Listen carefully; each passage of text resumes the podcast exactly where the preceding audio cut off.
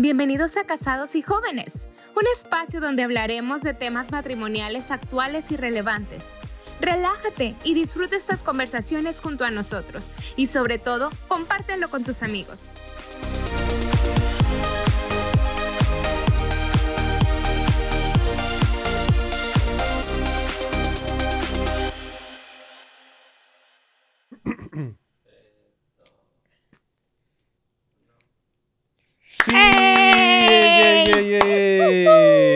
Hola, ¿cómo están todos amigos? Qué bueno que nos acompañan para un nuevo episodio de Jóvenes Casados. Así es, estamos muy contentos que una vez más hagan cita con nosotros para sentarse unos momentos a compartir vivencias, a compartir experiencias. De todo, un De poquito. todo, sí. ¿Qué, qué ha pasado esta semana? ¿Cómo, ¿Cómo has estado esta semana? Cuéntanos también ahí en los comentarios cómo han estado ustedes, ¿verdad? Y este, ¿cómo has estado tú esta semana? Uy, yo feliz, relax. Hoy es día festivo aquí en los Estados Unidos, Ajá. donde nosotros vivimos. Hoy que estamos entonces, grabando el episodio. Hoy dormimos un poquito más. Y, y más bien esta semana de eso se ha tratado mi semana de nada más descansar. Descansar un poquito más, sí, porque luego hay semanas difíciles, ¿verdad? Ajá, sí. Semanas de mucho trabajo donde estamos, dale, dale, dale, dale, dale, sin parar. Meses incluso. Pero agradecemos los días como hoy. Y las Claro. semanas con un poquito menos. Y gracias a ustedes que se, se toman el tiempo, ¿verdad? De, de sintonizarnos, de escuchar, de ya sea por ahí en algún, alguna plataforma de, de streaming o en alguna plataforma de podcast. Así es. Muchas gracias. Pero vamos a, a comenzar el día de hoy. ¿Sabes? Eh, esta semana eh, yo estuve recibiendo, yo sé que tú también, bastantes mensajes de las personas que nos, nos agradecían algunos, o- otros nos decían, wow, qué valientes, eh, muestras de cariño por el capítulo anterior donde estuvimos platicando cómo superamos la muerte, ¿verdad?, de, de nuestro hijo. Y queríamos el día de hoy continuar con esta conversación, pero desde una perspectiva un poquito distinto, porque casi, bueno, son temas que casi nunca se hablan, temas delicados, muy personales, pero luego hay un, un aftermath, hay un, un después de, de- de lo que sucede y nosotros lo, lo empezamos a vivir o lo seguimos viviendo, ¿no? Después de la pérdida de un ser querido, de un ser amado, de un hijo, siempre hay un momento de duelo, pero después del momento de duelo hay un momento de recuperación y reconstrucción que muchas veces suena romántico, ¿verdad? Porque a veces se romantiza, pero la realidad es de que hay cicatrices, hay, hay, hay heridas que se abrieron y quedan cicatrices después de la pérdida de un hijo. Y platicamos un poquito, vamos a platicar un poquito acerca de, de cómo ha sido nuestro proceso de recuperación, eh, cuáles fueron las heridas que quedaron abiertas y que con el tiempo, el proceso y, estrategias, este, eh, intencionalidad, hemos podido convertir esas, esas heridas en, en cicatrices, pero hemos sido muy intencionales en cuidarlas. Así es, tal como tú lo decías, se agradece la privacidad. Y yo creo como matrimonio uno, uno lo necesita, esa intimidad para pasar su propio duelo o sus propias vivencias. Ajá. Tal vez hay personas que no están pasando por el duelo de un hijo, pero están pasando por algún fracaso en las finanzas, algún fracaso en alguna infidelidad, pero se, se agradece este momento de, de privacidad en el que podemos sanarnos a nosotros mismos y reconstruirnos. Pero luego también como hijos de Dios y como personas líderes, también hay un momento en que dice, oye, necesito contar mi historia Claro. necesito hacer algo con esto, vivencia que Dios me dio, que yo me permitió pasar por este desierto que logré cruzar para poder impactar vidas. Entonces, creo que en este momento nos ha pegado con más fuerza, con más ahínco este momento de decir, oye, sí, sufrí, oye, sí, mm, me, me lamenté, lloré, oye, Ujú. sí, este, fueron momentos difíciles, pero ahora, ¿qué hago? ¿Qué hago con esta vivencia? Claro. Y para nosotros fue, bueno, la vivencia sin duda ha sido de mucha bendición y mucha edificación para personas, pero a manera personal para nosotros, eh, esta experiencia de perder un hijo, de que tú pasaras por este proceso médico, dejó una secuela grave. Así es. Dejó una secuela muy grave en nosotros como matrimonio y es que nos volvimos infértiles. ¿verdad? Eh, médicamente ya nos dijeron no se puede hacer más, eh, no, no van a poder tener más hijos y la única opción viable. opción viable va a ser in vitro, ¿no? Y, estuvimos durante, bueno, estoy contando mi historia a, grandes rasgos y ahorita quiero que tú nos expliques, pero estuvimos en procesos médicos, este, tú tuviste una, una cirugía, incluso ahorita nos platicas un poquito más de eso, para tener este poder ampliar nuestro espectro de posibilidades para poder volver a tener hijos. Ahora ya, ya de la pérdida de Kalel han pasado 10 años y hasta la fecha no hemos podido tener, tener hijos, ¿no? Y ha sido, hoy en día yo considero una cicatriz que, de una herida, de una secuela muy fuerte que quedó.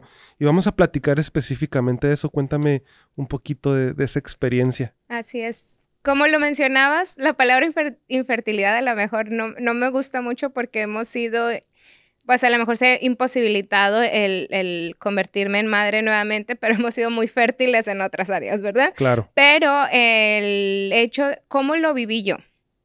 Bueno, pues sí, después de la muerte de Kalel, como mujeres, ¿verdad? Nos cuidan en el posparto médicamente para pues no volver a concebir en lo que es un periodo de seis meses. Esto con, con la meta únicamente de que tu cuerpo se recupere, de que tu matriz vuelva a, tomar su tamaño normal, sus, tus órganos se, se reconstruyen para cuando estés preparado nuevamente para concebir. Entonces nosotros extendimos un poquito más este tiempo de, del cuidado, ¿verdad? Nos estuvimos cuidando con algunos medicamentos, con pastillas, con inyecciones este, por un periodo de dos años. ¿Por qué? Porque estábamos muy, muy dolosos en el hecho de acabamos de perder un hijo y de plano no queremos volver a pasarlo, no queremos volver a emocionarnos con un nuevo embarazo. Todo eso como que lo veíamos muy, muy doloroso. Entonces, al paso de los dos años, yo recurro al, doctor nuevamente para decirle, oye, creo que estoy lista, creo que me siento emocionalmente preparada para volver a un embarazo. Este, y pues me, me remueven el, tenía un implante en, mi brazo para, para poder concebir. Y ahí viene la lucha. Claro. Ahí viene la lucha de, oye, pues primero los primeros seis meses nada pasa y vienen esas esas tensiones, ¿no? De que qué está pasando y todo el mundo te dice, no, pues relájate, este, a mí me pasó así o a la prima de una amiga y este, y era puro estrés, pero en cuanto se, se desconectó y dejó de preocuparse por, por el embarazo, este, todo fluyó naturalmente y este, bueno, yo sentía que entre más consejos me daban las personas, más se, se, se sentía una culpa sobre mí, porque ahora yo pensaba, ¿para qué me cuidaba? Este, me hubiera embarazado nuevamente, que mi matriz estaba bien. Como tú lo dijiste, fui, recurrí al doctor y me hicieron toda clase de estudios. Ahora, esa es mi personalidad. Yo quiero agotar todas las posibilidades siempre. Sí. esa es mi personalidad. Yo quiero que se aclaren todas mis dudas. Habrá personas que digan, no, yo quiero dejarlo en las manos de Dios y que él decida si vamos a tener hijos o no, pero en mi caso yo no, yo soy todo lo contrario, yo quería agotar todas las, si era por una cuestión hormonal de que mi cuerpo todavía, me decían algunas personas, no, pues a lo mejor que tu cuerpo todavía está llena de hormonas de tanto tiempo que tomaste los, uh, los anticonceptivos, bueno, vamos a ver la opción de, de, de esa. Me decían, no, pues es que el doctor, ¿no? Pues tráeme una muestra de esto, tráeme una muestra del otro. En el caso tuyo también nos pidieron este, una muestra seminal tuya para ver el conteo de espermas. Y, y yo quería, en, en, caso de que sea yo, en caso de que sea mi esposo, yo quiero agotar todas las posibilidades, de decir, ¿qué es lo que está pasando?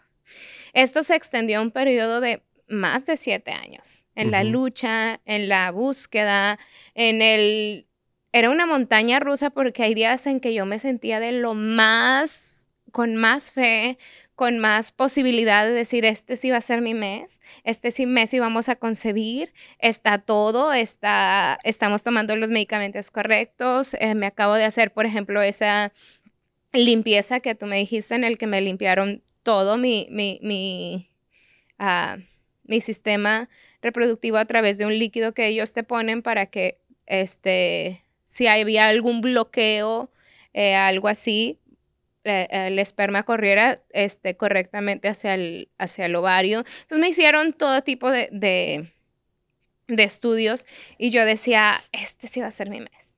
pero había también otros momentos en el que la montaña rusa me llevaba hasta lo más profundo de la depresión, hasta lo más profundo de la culpabilidad, hasta el odio incluso a, a no sé, a toda la, posibilidad de volver al doctor, el rechazo totalmente, decir, ya no más, ya no quiero más, ya no quiero saber nada ni de doctores, ni de medicina, ni, de posibilidades.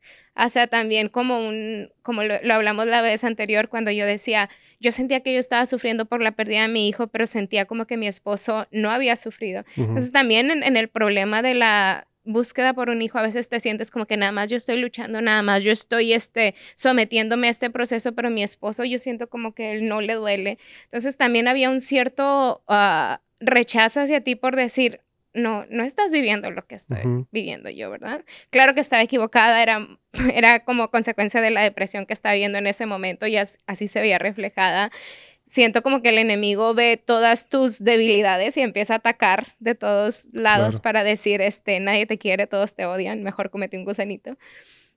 Eh, pero, pero sí, fue un momento que hasta el día de hoy lo seguimos viviendo. O sea, todas esas preguntas, hay mujeres que todavía se me acercan y me ven de lo más feliz disfrutando con mi hija y me dicen, ay, pero es que se ve como que tu hija necesita un hermanito. Y yo, o, ¿por qué no tienen ¿por qué no tienen otro hijo? ¿Por qué no le dan otro hermanito a Natalia? Y yo decía, pues porque no es como que, ay, espérame, déjame, hago otro hermanito y lo traigo y se lo doy a Nati. O sea, no, o sea, no, no me, o sea, sentía que era una culpabilidad de la manera en que me lo preguntaban. ¿Por qué no tienes otro hijo? Porque no puedo.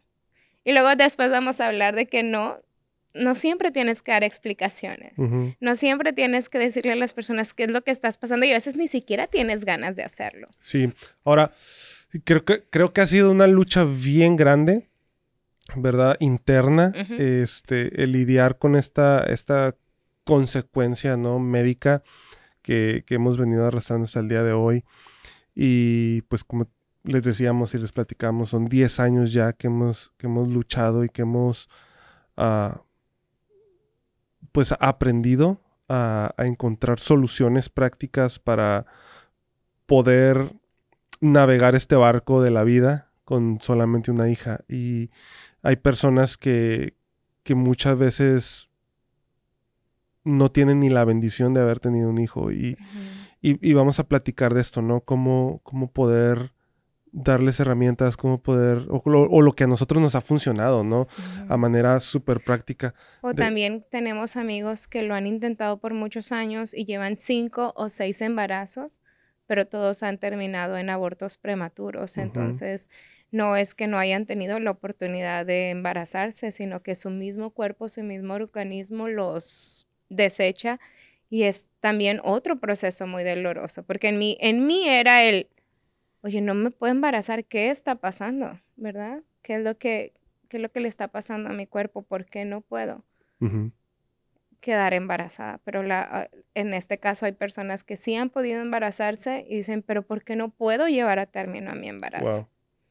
Y por ahí, por ahí tú me dabas una, una estadística que una de cada seis parejas... Sí, esto es de lo más normal.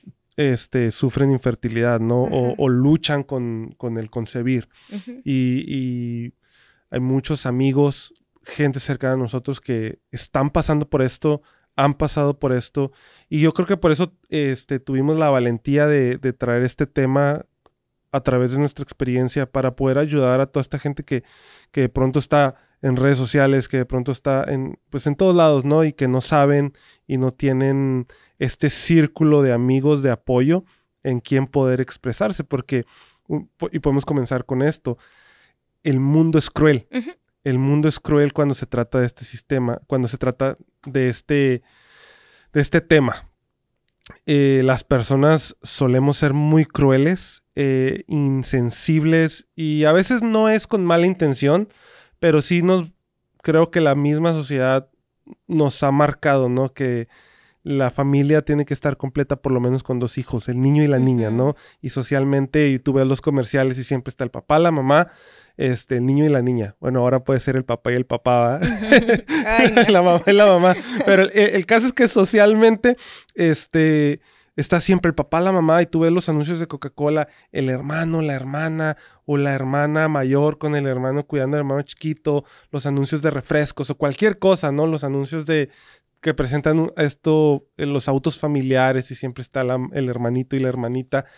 Y, y socialmente nos volvemos inconscientes de que es una pregunta muy delicada en estos tiempos que se puede volver ofensiva para alguien cuando le dices como, como mucha gente nos ha dicho, ¿y cuándo este, le van a dar un hermanito a su hija, no?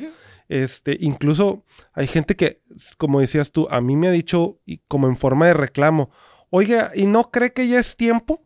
¿Verdad? ¿No cree que ya es tiempo de que, y, o sea, uno se quiere parar a veces y ponerle una cachetada a esas personas, O, sea, porque lastima. Sí, a mí me han dicho, y yo nunca te lo voy a compartir a ti, este es el momento en el que lo voy a abrir y hacer público, pero a mí me decían así como que, es que tu esposo debe de desear también el varón. ¡Ay!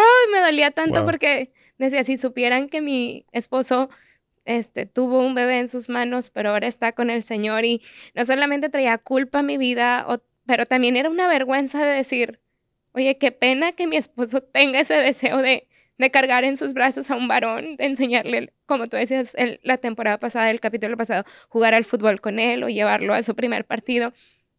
Y que yo, que soy su esposa, se lo estoy impidiendo. Mm. O sea, yo sentía eso y, y, era por comentarios de personas que ni siquiera medían sus palabras al decir, oye, tu esposo lo necesita o tu hija necesita un hermanito. Y decía, bueno, pues si le preguntas a Natalia, te va a decir, no, no, no, yo estoy feliz siendo la única. sí, ¿no? Y, quiero, quiero comentar esto a, las personas que están pasando por esto. Las expectativas sociales y culturales no tienen valor dentro de la cultura familiar, dentro de tu núcleo. No importa que la cultura diga, es que cuándo vas a tener un hermanito, cuándo vas a tener. y aquí quiero darte este consejo las expectativas sociales son irreales y son irrelevantes al momento de las expectativas familiares. Así es. Y creo que aquí comienza o comenzó nuestro viaje de sanidad, de pasar de tener una herida abierta a convertirla en una cicatriz. Sí. Si nos dolió, e, es el mundo, pero hoy en día decidimos intencionalmente decir, oye, esas son tus expectativas. Porque nuestras expectativas como familia de tres ya no son esas. No. Ya no son esas. Y mucha gente está presionado por las expectativas de otras personas, ¿verdad? Como tú decías ahorita, ¿no? Eh, en, que la gente me quiera ver, a mí con un varón no significa que hoy en día es a mí me falte, ¿no? Hemos aprendido, como decía Pablo, a estar contento en todas las situaciones. Así Y, y la gente que nos ve puede tomar esto como un consejo de, nosotros que lo pasamos día a día, porque esto es algo con lo que seguimos lidiando, las expectativas sociales, las expectativas culturales, y es, no, esas no son nuestras expectativas hoy en día como pareja. Claro, si Dios un día no estamos cerrados, ¿verdad? A la idea, pero eso no define el tener más hijos, no define nuestra felicidad. Nuestro éxito. Nuestro éxito. realmente exitosos en nuestra vida. Y no define tu identidad como mujer. Así es. Y, no define mi identidad como hombre y, no define la identidad de mi hija como una hija amada, como una hija aceptada, que ella sí tiene un hermano, pero no, está con ella, pero su identidad no depende de las expectativas culturales o de las expectativas de algún hocicono, de alguna hocicona que no, no sabe medir sus, medir sus palabras. Ahora, que tampoco tienen la culpa los hocicones, ¿no? O sea, a veces también... Así fueron enseñados. Son las personas que, híjole, a veces nos ha tocado a nosotros eh, ser el hocicono, la hocicona, ¿no? Ahora, vamos a entrar también en este punto porque lo acabas de mencionar y yo creo que es súper relevante porque este podcast está dirigido en cierta manera a parejas cristianas. Cuando te topas con este obstáculo en tu vida, en tu matrimonio y dices, entonces no tengo fe, mm. o no estoy orando con, con fe, o Dios no me está respondiendo. Porque cuántas veces oramos ¿Cuántas veces oramos por un milagro? ¿Cuántas veces nos acercamos con un amigo, con un familiar, con un pastor ah, conocido a decir, oye, ora por mí, ora por mí, ora por esto? Y simplemente no pasó. También es una culpa que llega con ello de decir, no estoy siendo fiel a Dios o no estoy, este, o Dios no me escucha a mí, porque luego vemos testimonios de familias, de personas que tenían 20 años de no poder tener hijos y de repente Dios hizo un milagro en una campaña evangelística, o parejas que tenían 6, 7 años intentándolo y no había nada y de repente un té, una pastilla, un esto y un algo, ah, un algo que pasó y, y, y, y se, se produjo el embarazo y tú dices, pero ¿por qué no? Y también es una culpabilidad que llega. ¿Tú, tú lo viviste de esa manera? El, creo, creo que... En tu relación con Dios. Claro, creo que las falsas profecías, ¿verdad? Que hasta el día de hoy seguimos recibiendo. Y, y, lo digo claro, porque yo soy, aunque yo soy pastor, sirvo una comunidad cristiana, yo soy súper escéptico a las profecías, ¿verdad? Porque a veces parecen más horóscopo que, una profecía, ¿no? O buenas intenciones. Buenos deseos, ¿no? Pero el, el, problema para mí ha sido como este ambiente donde se desarrolle.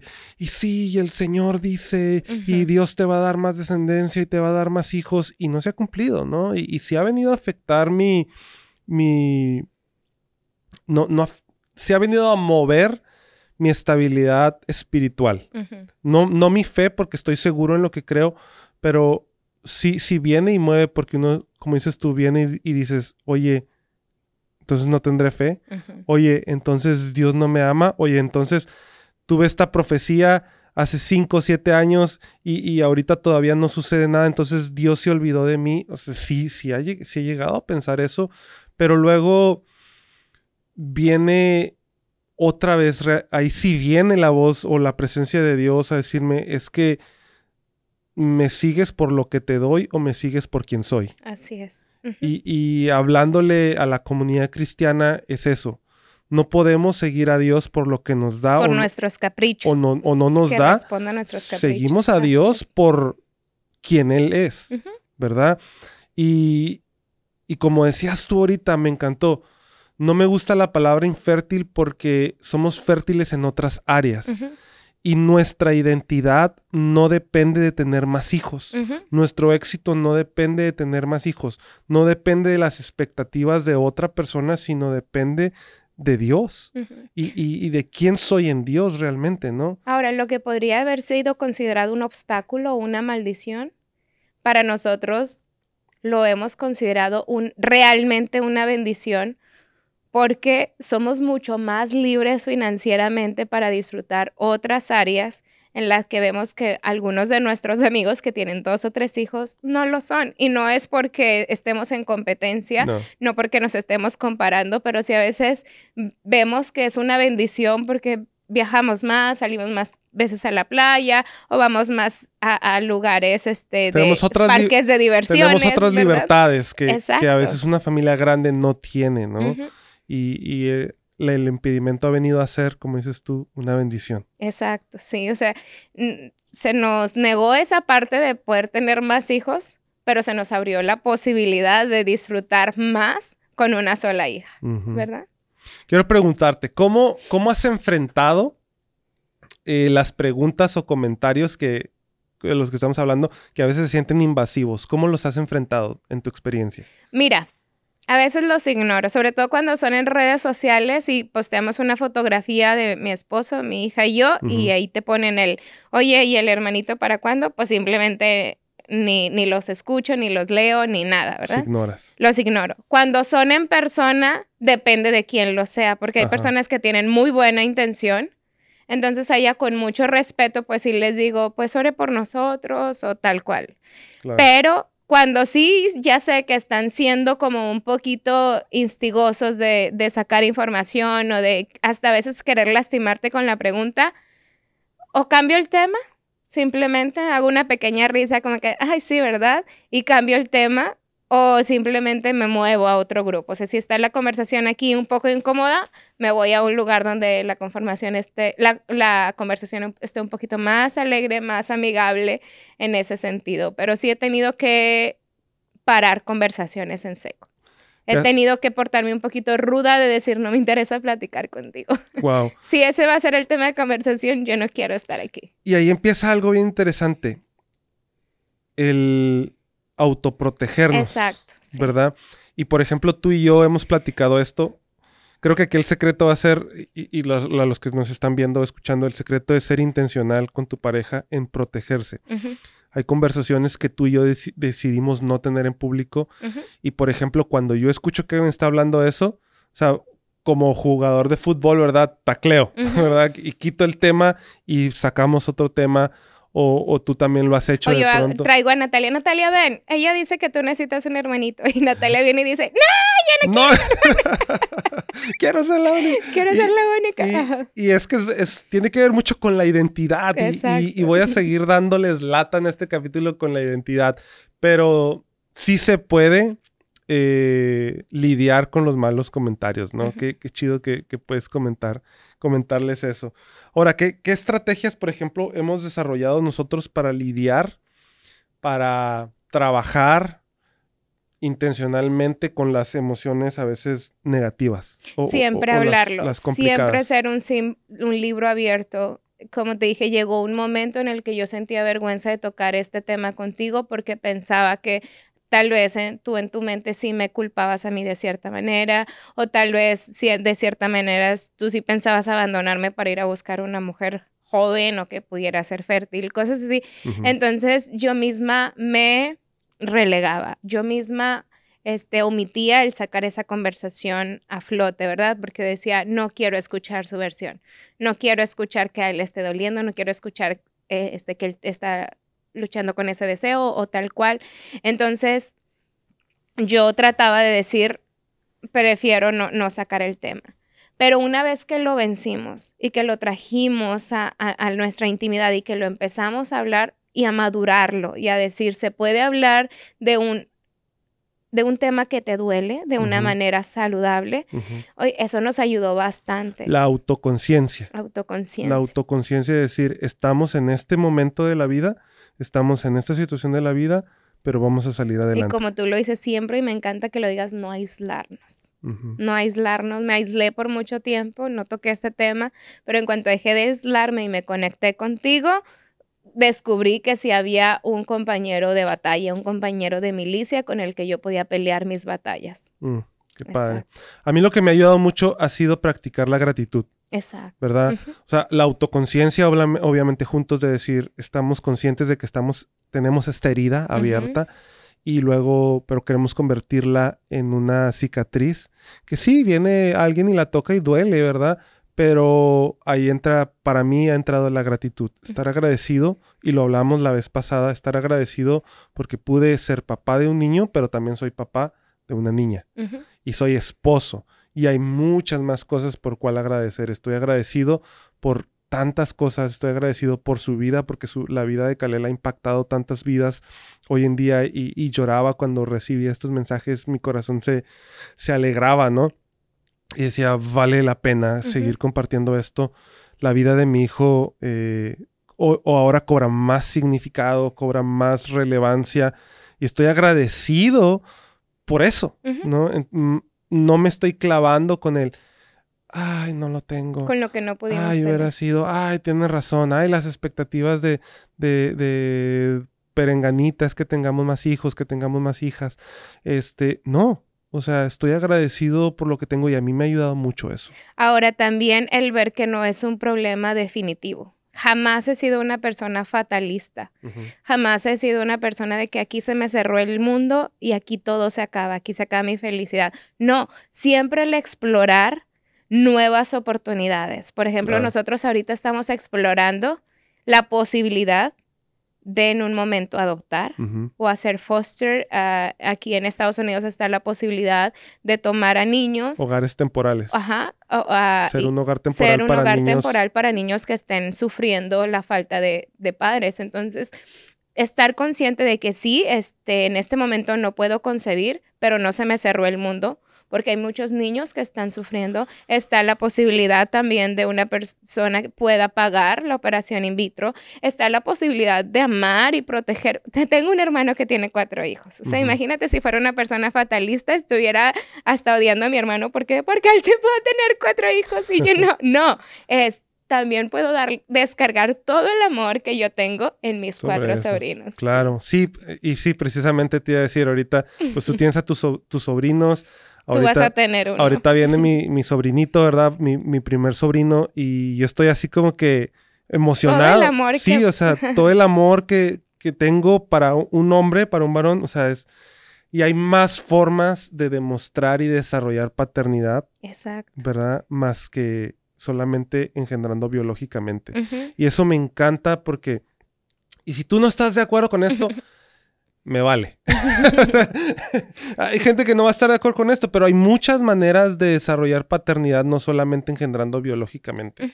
y, aquí, ah, bueno, eso, es un tema interesantísimo. Hay muchas formas de hacerlo, pero como tú lo dices, eh, para nosotros ha sido bien importante que no se nos cerrara el mundo y tener una perspectiva o buscar las perspectivas positivas, ¿verdad? Así lo pudiera resumir yo. Otra cosa que me ha ayudado para mí es eh, por ejemplo, evitar las comparaciones. Y ahorita, tú lo decías, no, no, si fueras fatalista, te compararías con tu hermano que tiene cuatro, dos y dos, ¿no? A ese le gustan los niños. Tengo otra prima que tiene dos hijos y luego se volvió a embarazar y tuvo gemelos. Y wow. gemelos, cuatro hijos. Entonces, todos tienen cuatro hijos, y, pero no nos estamos comparando, no. Y es la manera en que hemos lidiado. Lo disfruto y me hace feliz, feliz verlos felices, pero jamás me comparo de que, ah, yo nada más uno y ellos cuatro. No, disfruto lo que Dios les ha dado a ellos, tanto como disfruto esta bendición que Dios me ha dado a mi vida. Qué, qué chido. sí. Qué chido. Y aquí subrayé algo que quería este, mencionar también, el buscar modelos a seguir y ejemplos de personas que han encontrado felicidad y plenitud sin poder concebir, sin hijos. Y yo mm. creo que esto ha sido la mayor fuerte de bendición y de fortaleza para mi vida, el estar rodeada tanto de personas cerca de mí como también leer libros o ver películas o ver testimonios de personas que han podido encontrar plenitud, felicidad y matrimonios exitosos aún sin tener posibilidad de tener hijos, porque se puede porque es un matrimonio.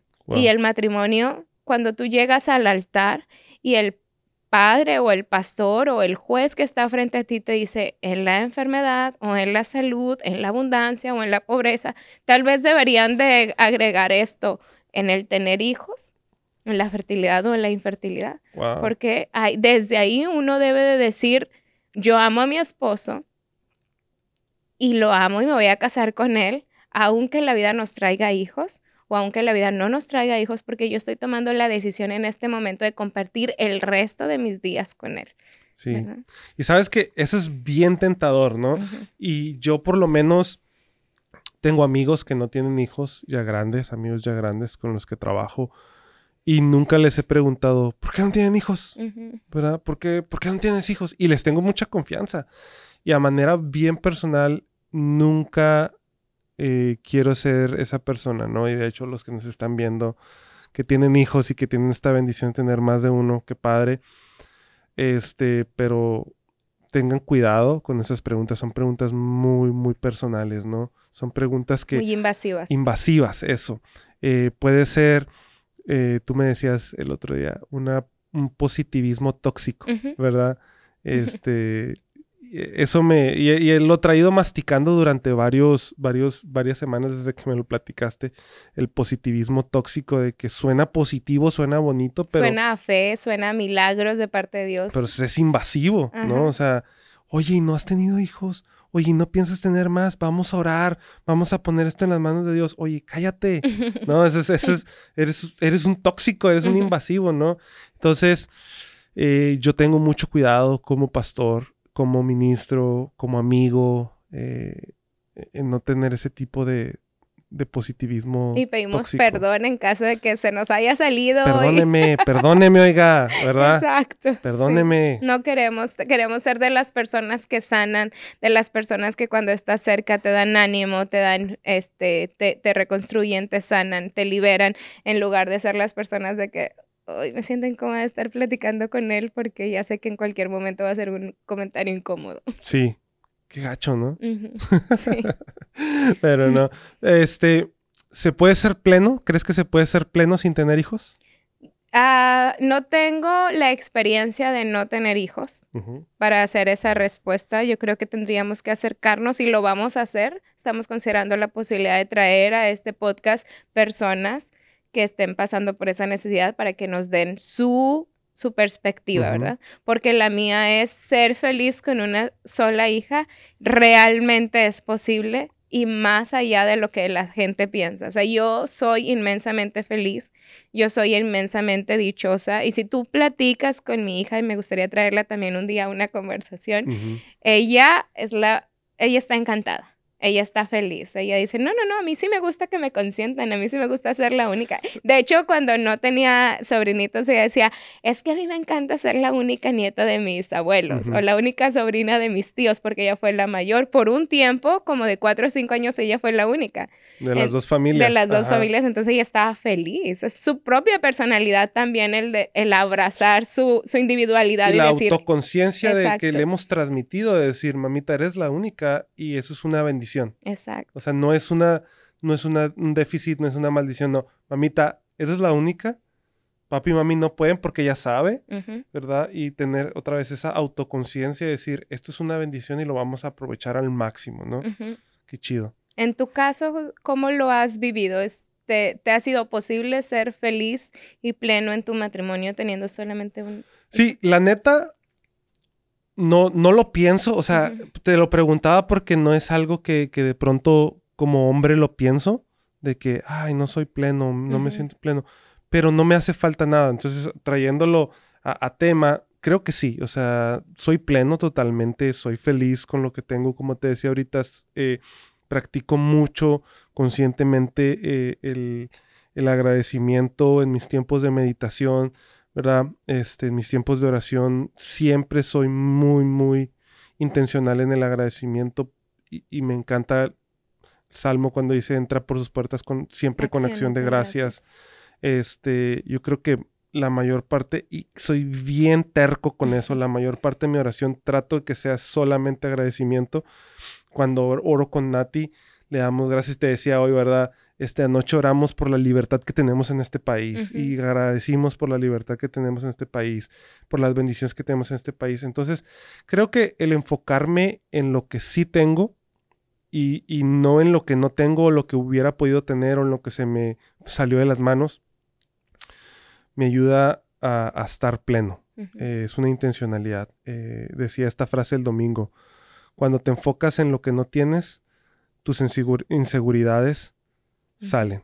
Otra cosa en la que yo he podido, este, pues, moverme ha sido el hecho de que, bueno, una inseguridad que, también quiero compartir era cuando yo muera o cuando mi esposo muera o cuando sea Navidades o Año Nuevo, ¿qué va a hacer mi hija?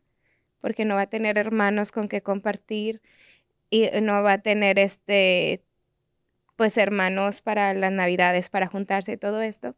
Pero una de las cosas que me ha fortalecido hasta el día de hoy es que en mi caso y en tu caso vivimos miles de horas lejos de nuestra familia. Mi familia está en Monterrey, que son 22 horas de distancia, tu familia está en Ciudad Juárez y la mayoría de las navidades las hemos pasado sin ellos. Y a lo largo de nuestro caminar cristiano hemos encontrado amigos que hasta el día de hoy son más cercanos que nuestros propios hermanos. No porque tengamos algún problema con nuestros hermanos, los amamos y cuando estamos con ellos los disfrutamos y somos muy felices, pero también hemos encontrado familia donde no hay lazos sanguíneos. Claro. Entonces, ha sido una de las herramientas que más me han fortalecido en mi vida en esta situación de decir, oye, Natalia es una persona que donde va, encuentra amigos. Ella es amigable. Entonces, yo sé y estoy completamente segura que en el lugar al que vaya Natalia, en el día que yo llegue a faltar o tú llegues a faltar, ella va a estar rodeada de una familia que la ame, que la abrace, con la que ella pueda compartir sus días. Aparte que ella se va a poder casar y a lo mejor va a tener muchos hijos, entonces también no va a estar completamente sola. Sí, el buscar este círculo de personas que te edifican. Exacto. Y que se vuelven precisamente familia. Pues qué padre, ¿qué consejo le darías para pues ya ir cerrando este tema y este capítulo? ¿Qué consejo le darías a las personas o a una mujer que está pasando por este, estas situaciones de luchar por tener hijos? El ser muy cautelosa con quien abres tu situación. Tampoco te recomiendo el, aislarte, aunque debe ser un tema privado entre tú y tu esposo, que solamente lo compartas con una o dos personas que sean muy cercanas a ti. porque a veces nosotros cometimos ese error, que porque creíamos que era un pastor, nos iba a entender, o porque creíamos que era un líder, nos iba a entender, entonces le abríamos la situación y recibíamos los peores consejos, o, re- o- o había una indiferencia de que no le daban como continuidad a lo que nosotros habíamos hablado, entonces nos sentíamos así como que, oye, le abrí algo tan íntimo, tan personal de mí y nunca me llamó para atrás para decirme, ¿y cómo le están haciendo? ¿Cómo se sienten ahora que, que a- acerca de este tema? O sea, simplemente sentía como que les valió. Entonces ahorita yo no lo vuelvo a repetir. Temas que sean íntimos y privados de mi matrimonio, ya no los hablo con nadie. Me gustaría hablarle a la cámara. ya no abro situaciones personales con nadie, con nadie, sino es solamente con mi esposo y con una o dos personas que yo he visto que cuando les abro una situación, una se interesan, me le dan continuidad al mismo tema, ¿verdad? De decir, oye, ¿cómo te sientes ahora? Ya pasó una semana y este, ¿cómo te sientes ahora? ¿En qué te puedo ayudar? ¿Cómo podemos orar ahora? Entonces, en la, eh, en el caso de tu matrimonio, que es algo tan privado, no cometas ese error y te lo digo desde antes. Elige solamente a uno, ya sea una hermana tuya con la que seas muy cercana, una tía, tu mamá o tu suegra, este, pero que sea solamente una persona con la que puedas compartir todo, todo, ya sea si decidiste hacer un tratamiento, si decidiste no hacer ningún tratamiento, si dijiste nada más creer por un milagro de Dios, si decidiste ir a la opción de recaudar dinero para eh, hacer la opción in vitro, no sé, cualquier cosa, pero que solamente una o dos personas que sean de lo más cercanas con las que tú puedas confiar y que puedan tener un, un- una iniciativa de, de seguir el tema, de decir, estoy luchando contigo, no estás sola, este, ¿cómo vas? ¿Cómo le hacemos? ¿Cómo te apoyo? ¿Cómo te ayudo? Qué ¿Verdad? padre. Qué chido. Gracias. de verdad. es. Gracias por compartir eso con todas las personas que nos ven. Y bueno, pues hasta aquí llegamos para este día. Ahora Espero- yo lloré. Espero que les haya servido, hayan podido disfrutar con nosotros. Mándenos un mensajito, escríbanos aquí en los comentarios. Compártele este video a alguien que necesita escuchar esto. Se puede ser pleno, se puede ser feliz. Por favor, Dios está contigo, no te cierres. Hay miles de posibilidades que Dios quiere bendecirte y abrir tu corazón a esta plenitud en este tiempo y en el que viene. La verdad, Y si nadie te lo ha dicho el día de hoy, te queremos. te queremos. Bendiciones y hasta la próxima. Ay.